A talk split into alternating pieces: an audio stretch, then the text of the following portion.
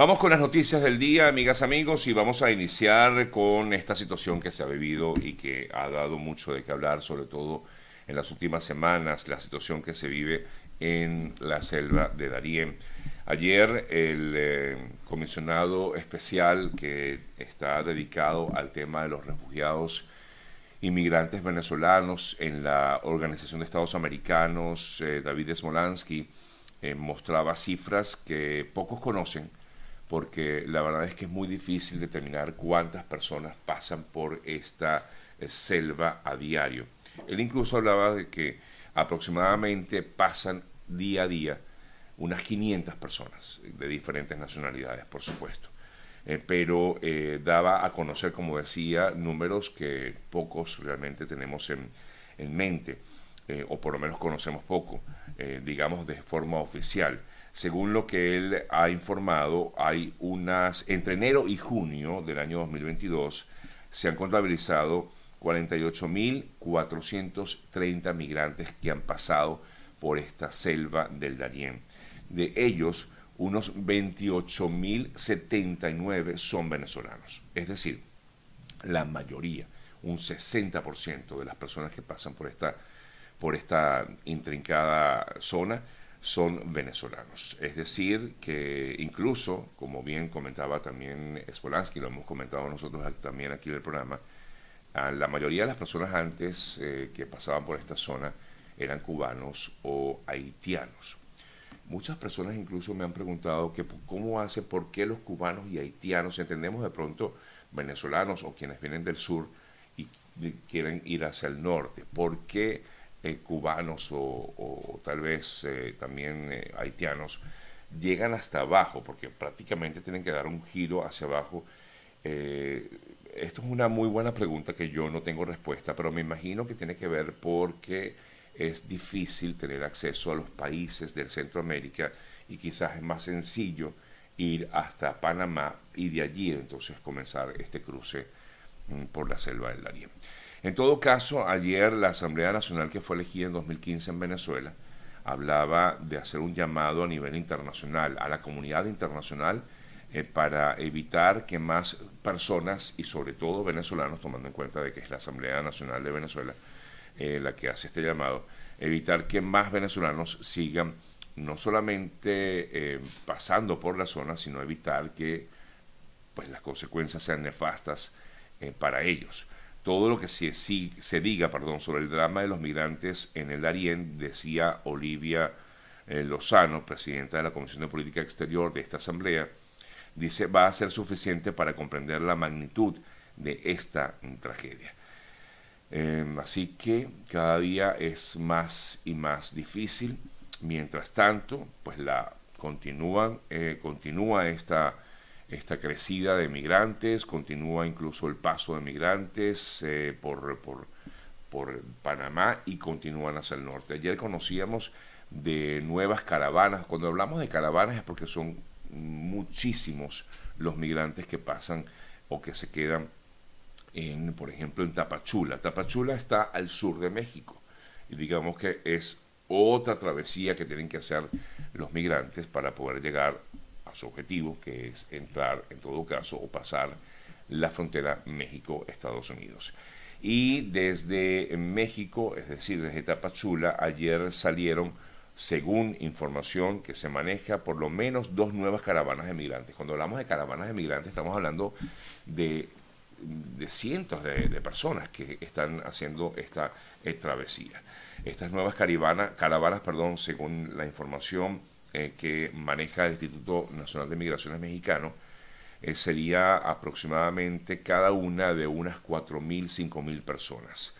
En ambas iniciaron su camino desde, perdón, desde la Oficina de Regularización Migratoria del Instituto de Migraciones de México y según sus integrantes iniciaron la travesía porque han esperado por dos semanas por esos permisos temporales o llamados salvoconductos eh, para que les permitan transitar por territorio mexicano y por lo tanto, como no se los han dado, decidieron no esperar más y comenzar entonces este camino.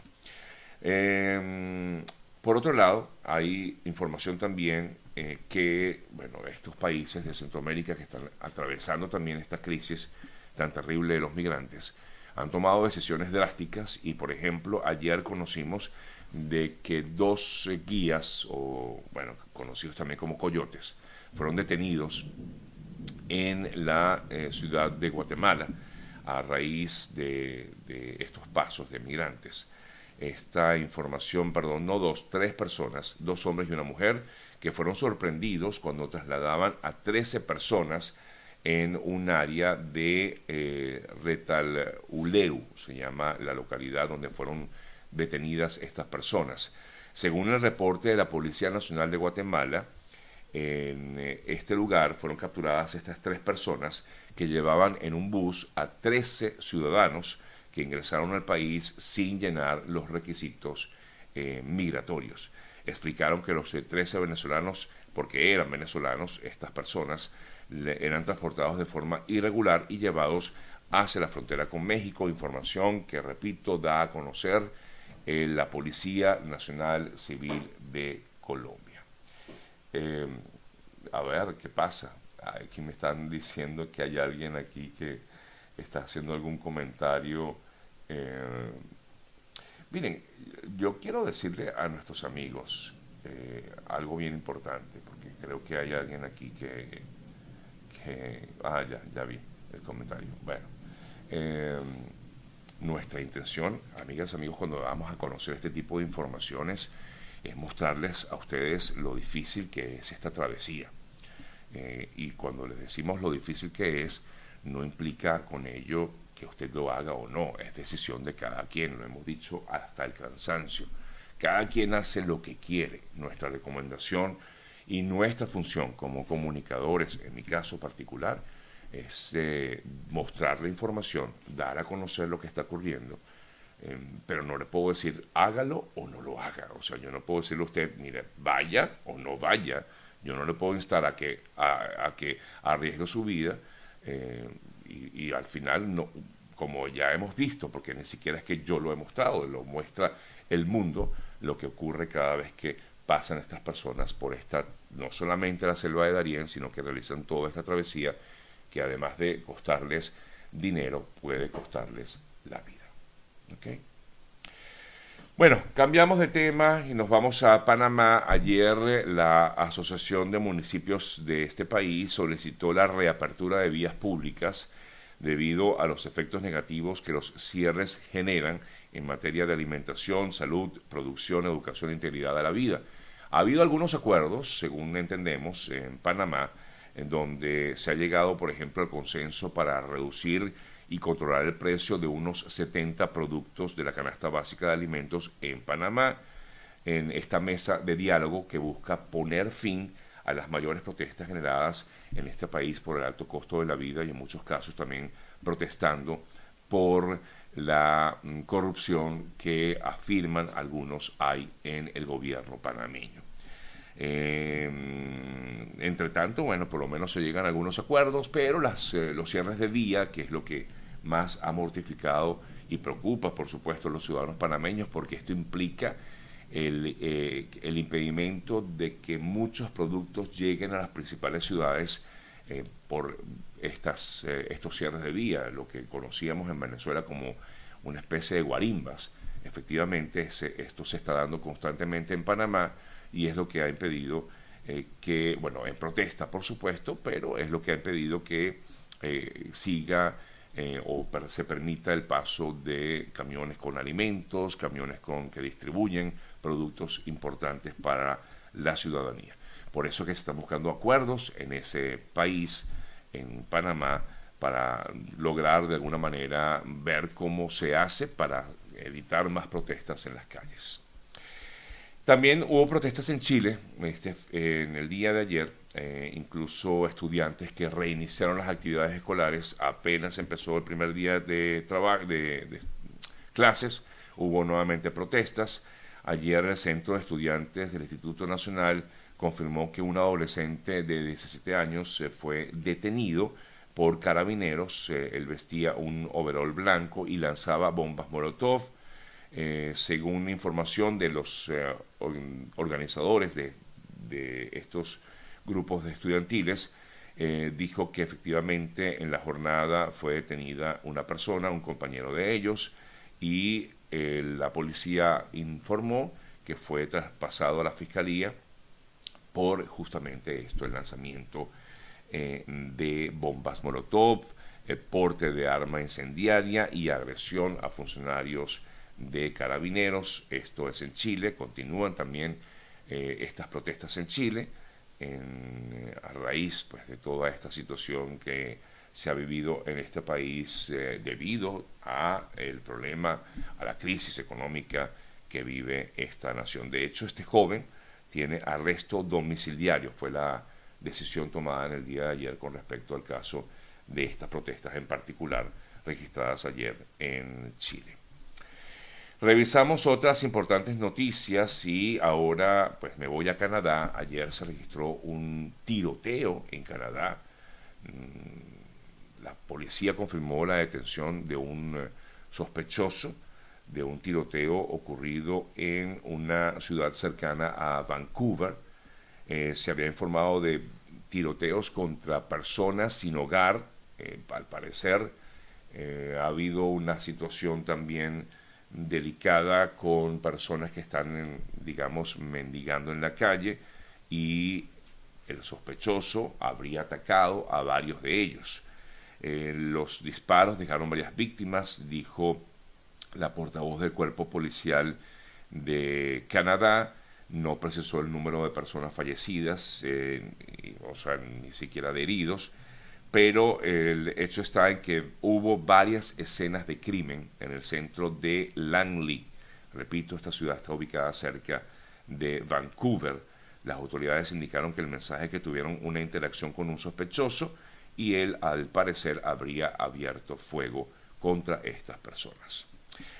En Dallas hubo otra situación de tiroteo. Eh, cuando hablamos de tiroteo es bueno que comienza alguien a disparar y lamentablemente hay heridos. Bueno, en este caso la única persona herida fue esta señora que fue la que comenzó a disparar al aire. Desconocen las autoridades la razón por la cual se dio esta acción, pero al parecer esta mujer, una mujer de unos 37 años de edad, comenzó a disparar al aire luego de haber tenido, según parece, un altercado en uno de los mostradores del aeropuerto y la mujer comenzó a... Mm, o se dirigió al baño, salió con una, una, suéter de estos que tienen capucha, sacó un arma y comenzó a disparar al aire. Por supuesto, esto genera, y es lógico, una conmoción, un caos, y sobre todo en este país, bueno, en cualquier parte del mundo, pero en este país más cuando se conoce mucho de este tipo de acciones, la gente comenzó a correr desesperada en el aeropuerto de Dallas,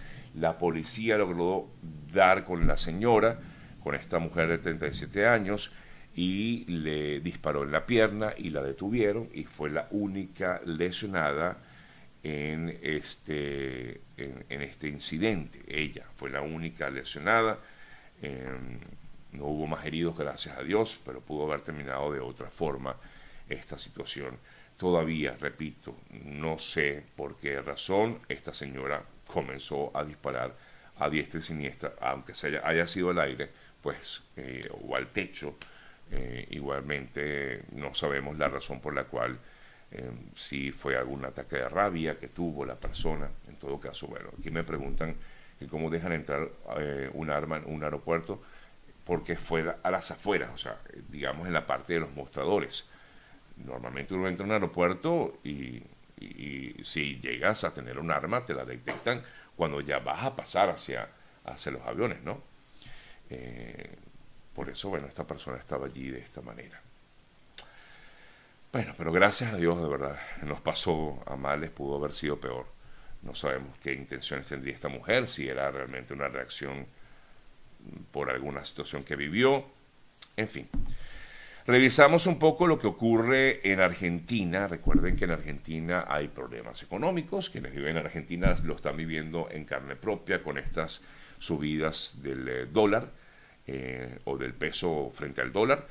Y em, eh, en este contexto de alta incertidumbre que hay económica en Argentina, La ministra de Economía, eh, Silvina Batakis, se encuentra en Estados Unidos a fin de conversar con el Fondo Monetario Internacional para definir los tipos paralelos de, del dólar allí en, Argentina. La cotización ayer, perdonen, hablaba de una baja de 16 pesos, 322 pesos por dólar luego de haber alcanzado un nuevo valor récord el viernes pasado y acumular un incremento de 38% en lo que va de mes. Lo cierto es que Latinoamérica está viviendo un tema económico bastante fuerte. Países como ya hemos comentado, Argentina, Chile, eh, Panamá eh, y otras naciones de Latinoamérica están viviendo problemas económicos graves, incluso por supuesto aquí en Estados Unidos. Ayer, por cierto, el presidente Biden hablaba de la situación económica en el país, aquí en Estados Unidos, y manifestaba que no creía que el país iba a entrar en recesión. Em, bueno, la verdad es que no está fácil determinarlo. He escuchado y he visto varios análisis económicos que se han hecho del país, de lo que ocurre en Estados Unidos, y algunos afirman que efectivamente sí va a haber una recesión en algún momento de este año. Pero el mandatario estadounidense que se recupera de COVID, al parecer ya está bastante recuperado, pues afirma que espera que no vaya a haber una recesión como, ya comentaba, pues eh, se estima, se espera, según han indicado varios analistas eh, económicos en este país.